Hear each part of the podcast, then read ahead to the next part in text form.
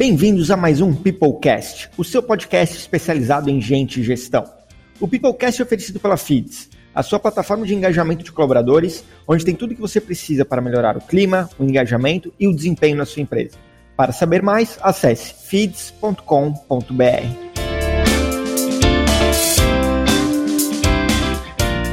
Pessoal, o assunto de hoje é sobre OKR, Objectives and Key Results. E para falar sobre o assunto, nós estamos hoje com o Milor Machado, fundador do GPS de Gestão. Milor, seja muito bem-vindo ao Peoplecast e conte um pouco mais sobre você para os nossos ouvintes. Bom, primeiro, Bruno, gostaria de agradecer pelo convite, estou muito feliz de participar. E para quem não me conhece, eu sou engenheiro de formação e comecei minha trajetória em consultoria de gestão numa grande consultoria estratégica americana, mas muito rápido eu vi que trabalhar com empresa muito grande não era o meu foco. Então acabei saindo e fundei uma empresa chamada Empreendemia, que tinha um portal que era o Saia do Lugar, focado em ajudar pequenos e, microempreendedores. Então faz mais de 10 anos que eu tenho essa paixão aí. Depois de um tempo, eu, eu brinco que a empresa, ela, ao mesmo tempo, deu muito certo, porque a gente vendeu, mas por outro lado deu muito errado porque não vendeu por uma quantia suficiente para eu poder me aposentar. Então eu acabei voltando para o mercado de trabalho e passei três anos como executivo na Fundação Estudar, em que foi muito bacana, eu assumi vários papéis lá, mas o que mais foi diferenciado foi cuidar da parte de gestão, em que eu era o principal responsável por estruturar as metas e processos e acompanhar o atingimento de resultados da organização, e que a cereja do bolo era ser o responsável por montar os materiais que a gente levava para o conselho. Então, a cada três meses, tinha uma reunião com o Jorge Paulo Lema, vez ou outra, o Beto Sicupira e o Marcel Teles participavam também. Então, juntando essa experiência que eu tive de, com a minha startup, com a experiência mais próxima do modelo tradicional de gestão, que, que é o do, do 3G, né? Então, o pessoal que é dono da Ambev, Burger King, é, Heinz, eu cheguei à conclusão de que eu poderia criar um método que juntava o melhor dos dois mundos, tanto a parte de agilidade, que está mais ligada a startup e inovação, quanto a previsibilidade e um planejamento bem feito, que está mais ligado ao mundo tradicional da gestão. Então, baseado nisso, eu fundei há um tempo o GPS de gestão, que é uma consultoria de gestão, mas que a gente tem uma série de outros conteúdos também. A gente acabou de lançar o curso, tem um monte de material aí para quem quiser acompanhar e aprender um pouco sobre como você ter um planejamento sólido, porém que ao mesmo tempo te dê agilidade para se mover conforme as circunstâncias mudam. Bacana, Milor. Então, uma cria um pouco meio Ambev, meio Falcone aí, tá correndo nesse, nesse sangue. Misturado com o Eric Ries aí no meio. Muito bom, cara. É, a gente se conhece há algum tempo e, e, um dos motivos de a gente conversar bastante tem a ver com o OKR, né? Acho que nós dois somos pessoas é, que gostam muito desse assunto, a gente gosta de trocar ideia e trocar experiência sobre isso. E para a gente começar esse Peoplecast alinhando com, com os nossos ouvintes, conta um pouco mais para a gente sobre o que, que é o OKR, o que, que é a metodologia, como é que surgiu. Muito legal. Uh, a metodologia de OKR é uma sigla que vem de Objective e Key Result, né? Então, em português seria objetivo e resultado-chave. E essa metodologia, ela popularmente ficou conhecida por causa de um trabalho do Google, que usa faz bastante tempo já, não vou saber exatamente quando, mas uma coisa legal de comentar é que o Google não é o pai das OKRs. O, essa metodologia ela já era usada desde os anos 80, começo dos 90, na Intel. Então, a primeira vez que de fato eu ouvi falar sobre esse termo foi no livro High Output Management, do Andy Grove, que foi CEO da Intel por muitos e muitos anos, e particularmente para quem quer se aprofundar em relação à gestão e indicadores, para mim é o melhor livro disparado. Tanto que eu nem sei dizer qual que é o segundo melhor livro, de tão na frente que o High Output Management ele tá. Então, ela é uma metodologia que uma coisa muito bacana é o fato de dar agilidade, por isso que muitas startups eventualmente vêm usando, né? E, uma coisa legal de comentar, que não está combinada, mas acho que é importante destacar também, é que a ferramenta da Feeds, ela ajuda a definir e acompanhar os OKRs. Então, para quem quer ter uma gestão que quer começar super simples e botar para rodar e já começar a gerar resultado mais rápido através desse modelo, começar usando a Feeds aí pode dar uma força boa. E esse jabá não foi combinado, tá? Não vou ter que te pagar nada por isso, então, Milor. Não, não precisa. e eu, quando tu falou do o melhor livro é o High Output Management do, do Andy Grove, eu achei que o segundo que tu ia falar era Gerenciamento pelas Diretrizes do Falcone. É um, pensa num livro técnico sobre gestão, né? Cara, muito legal. E tu falou uma coisa legal que as pessoas falam assim, ah, porque essas startups aí estão usando uma metodologia moderna de gestão de objetivos de OKR. Cara, não é moderna, né? O pessoal nos anos 70, 80, sei lá, lá na Intel já usava isso e funcionou super bem. É, e aí estou How to Put Management, que eu acho que é um livro que poucas pessoas leram e concordo contigo que é, é sensacional. É uma e, coisa legal uma coisa legal de, de comentar em relação a isso é que as pessoas estão sempre procurando o método, a ferramenta da moda, mas se você for ver o, o Lean Startup, né, startup enxuta, ele é baseado em ciclos de aprendizado, que se você analisando, é muito parecido com o PDCA. E se você for olhar o PDCA, ele é muito parecido com o método cartesiano de, sei lá, 1700, 1800 e bolinha. Não sei de quanto tempo é, né? Então, acho que é, muito mais importante do que dominar uma metodologia específica, é mais relevante que as pessoas dominem os fundamentos dela. Excelente. E, e aí, tu, comentou dessa, dessa escola, tu trabalhou como executivo na Fundação Estudar e tudo mais, teve grandes oportunidades aí de conversar com, com executivos super bem-sucedidos. E de onde é que vem essa tua experiência com o KR? Conta um pouco pra gente disso. Na Fundação Estudar, especificamente, como a gente tinha um suporte muito grande da Falcone e eu consegui aprender bastante, a gente usava o método deles, que é razoavelmente mais tradicional. Então, metas anuais, com análise de indicadores de verificação e de controle. Aí, quando eu comecei a estruturar a minha metodologia, que eu voltei a empreender, foi que eu vi que estava bombando essa questão dos OKRs e ajudei clientes que já tinham implementado, mas queriam levar a um novo patamar. Então, a minha experiência é basicamente aplicando tanto em clientes quanto, depois de um tempo, foi o que eu passei a usar na minha própria empresa. Então, é bem na prática aí que comecei a usar esse método. E pratico que tem essa, essa, essas experiências é, amplas, o que, que tu vê como vantagem e desvantagem de usar a metodologia de, de OKR? A principal vantagem é que ela é razoavelmente fácil de você começar. Então ela dá uma flexibilidade muito bacana. Assim, eu posso fazer uma dinâmica de definição de OKR em 15 minutos e já sair com alguma coisa que já vai trazer resultado e já vai ajudar a empresa a melhorar o seu modelo de gestão. Por outro lado, isso daí também traz a desvantagem, que o fato dela ser muito flexível faz com que a metodologia seja muito fácil de ser distorcida. Então, poucas vezes eu vi a metodologia sendo aplicada de um jeito que eu considero particularmente disciplinado. Geralmente o OKR, ele infelizmente é usado como uma forma de dizer, eu tenho um método de gestão, mas o subentendido é, mas eu tenho preguiça de fazer bem feito. E o pessoal acaba distorcendo o OKR, comete uma série de erros e não usa da melhor forma possível a metodologia que tem espaço para fazer muita coisa legal em cima dela. Entendi. E o que tu enxerga como vantagem? Que para ti é um grande ganho quando as empresas passam a usar, tipo, não tem um, modelo de gestão e passam a usar o OKR ou migram de um outro modelo, um BSC, é, ou alguma outra coisa, ou só um acompanhamento de indicadores para a metodologia de, de? Eu acho que vale a gente quebrar em dois pontos, tá? Para quem não usa nada, a principal coisa é de fato você ter visibilidade sobre para onde a sua empresa está indo. Então, o próprio nome do GPS né, tem a ver com isso. Você define um objetivo e vai regulando se você está no caminho ou não. E a metodologia de OKR facilita muito isso, porque você define o destino de onde você quer chegar e, geralmente, isso não é obrigatório, mas ela tem objetivos e, e results trimestrais. Então, ela dá muita agilidade para você revisar, se adaptar e fazer o que a gente chama de correção de rota. Né?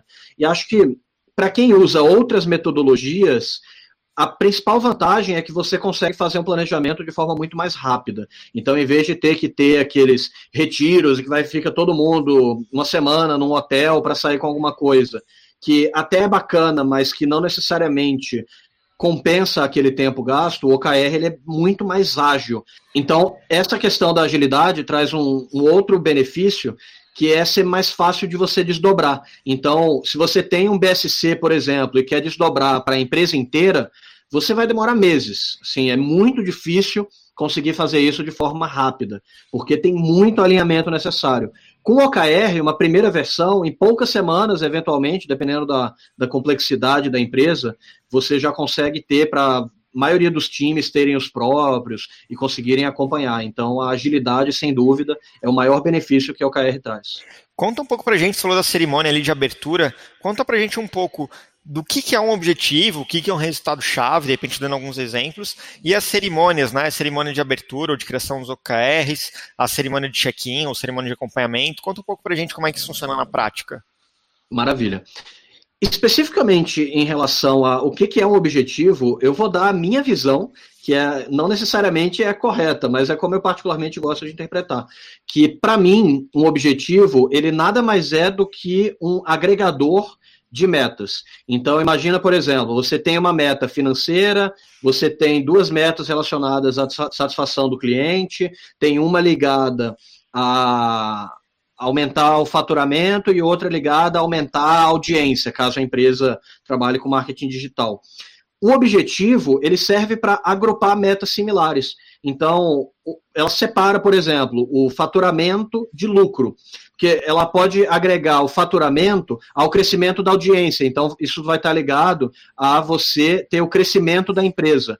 Por outro lado, a lucratividade ela pode estar mais ligada à eficiência. Então, você pode juntar, por exemplo, um, um key result de lucro com um indicador de uh, eficiência operacional. Então, imagina que você tem uma consultoria, uh, a aderência ao prazo do projeto, ou se você tem que fazer um tipo de setup, uh, reduzir o tempo de setup, isso vai estar ligado à lucratividade. Então, ela serve para agrupar key results similares e dar mais contexto, porque quando a gente fala do número, ele tem a vantagem de ser muito tangível, mas uma desvantagem é que ele é pouco inspirador, né? Você fala, ah, você tem que aumentar o lucro da empresa de X para X, é muita matemática, né? E, e normalmente as pessoas elas agem mais pelo lado emocional do que pelo lado racional.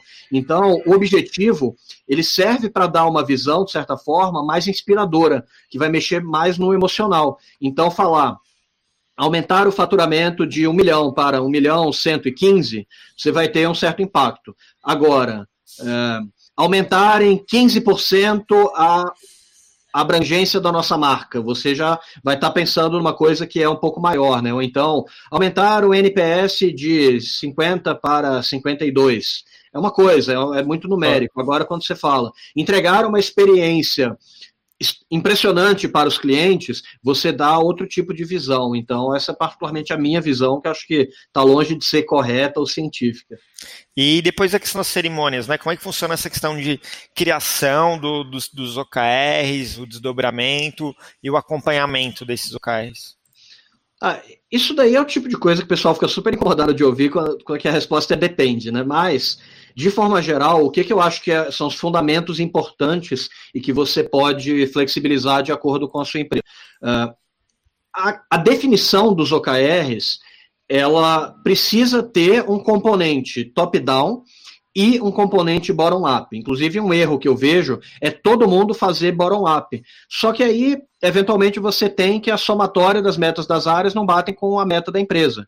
Então, não adianta, tem que ter um componente top-down. A empresa definir quais que são os seus objetivos, seus resultados-chave, e aos poucos ir desdobrando isso para as áreas. Então, é, começa com essa definição de qual que é o contexto da empresa, onde que ela quer chegar, tem uma visão super qualitativa, e depois chega na quantitativa, com essa visão quantitativa, aí você vai passando para as áreas e para os níveis abaixo da hierarquia é, construir em cima. Então, elas podem criar objetivos novos, além de distribuir os objetivos que vêm de cima. Uh, e aí, a ideia é que esse OKR ele não seja uma coisa estática. Então você fez a cerimônia e aí pode ser em uma cerimônia, pode levar uma semana, duas semanas, isso vai depender muito da, da realidade da empresa.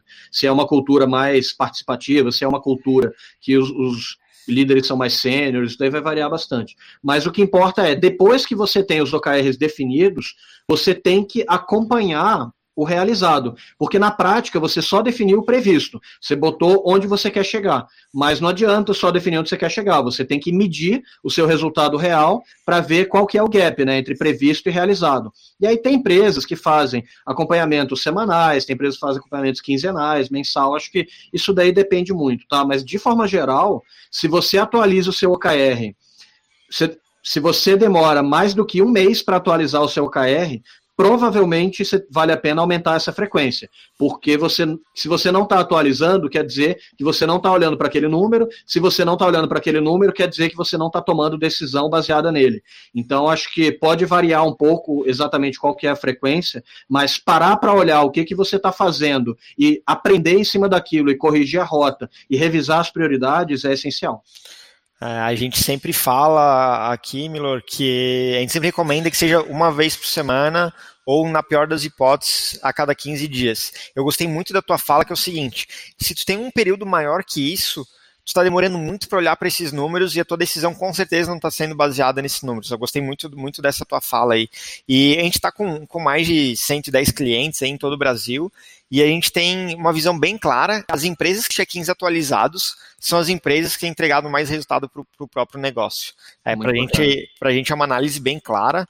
E uma coisa legal, semana passada saiu um relatório internacional é, mostrando, não sei se tu acompanhou, os nossos ouvintes acompanharam aí, a FITS foi uma das startups que mais cresceu no mundo, né? Entre 0 e 1 um milhão de faturamento, a gente cresceu quase mil por cento em 2019. Caramba, e, parabéns. E a gente fala bastante sobre duas coisas. Primeiro, cultura e pessoas, que é o que a gente acredita e o que a gente contrata para isso. E segundo, que a definição dos OKRs, as transparência, o foco. E o nosso check-in semanal do OKR é, agrega muito valor, a gente toma muita decisão baseada em dados, a gente está sempre olhando, nos guiando aí por, por esse GPS, e, e, eu afirmo assim como tu que, cara, isso traz um resultado, ou pode trazer um resultado muito impactante para o negócio.